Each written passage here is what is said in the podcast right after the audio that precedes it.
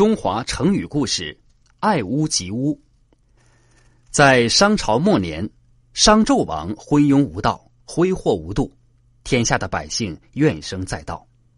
姬昌是西方诸侯国的首领，他决定顺应民意，推翻商纣王的残暴统治。可惜他没有能实现自己的愿望，就去世了。他的儿子姬发继承了王位，就是周武王。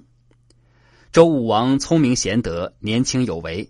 他在军师姜太公和两个弟弟周公姬旦、少公姬氏的帮助下，积极练兵，并且联合其他的诸侯国共同来攻打商朝。双方在牧野展开了大战。武王的军队越战越勇，而纣王的军队却毫无战斗力。商纣王的军队将士们早就不愿意为丧心病狂的纣王卖命。他们调转了武器，投奔到周武王的一边。周武王的军队乘胜追击，很快就攻克了商朝的都城朝歌。商纣王走投无路，于是，在露台点火自焚，商朝也就此灭亡了。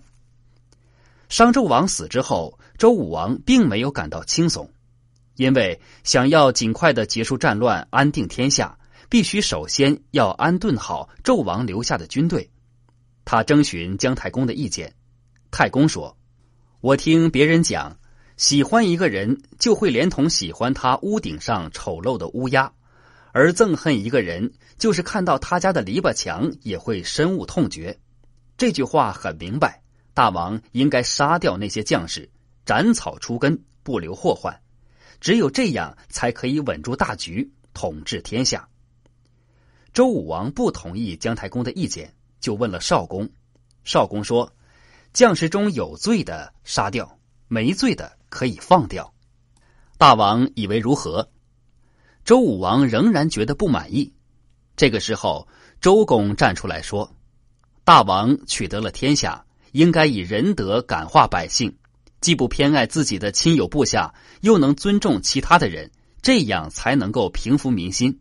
我看。”应该让纣王的部下回家务农，和家人团聚，这样既去除了敌对的势力，又让他们各得其所，安居乐业。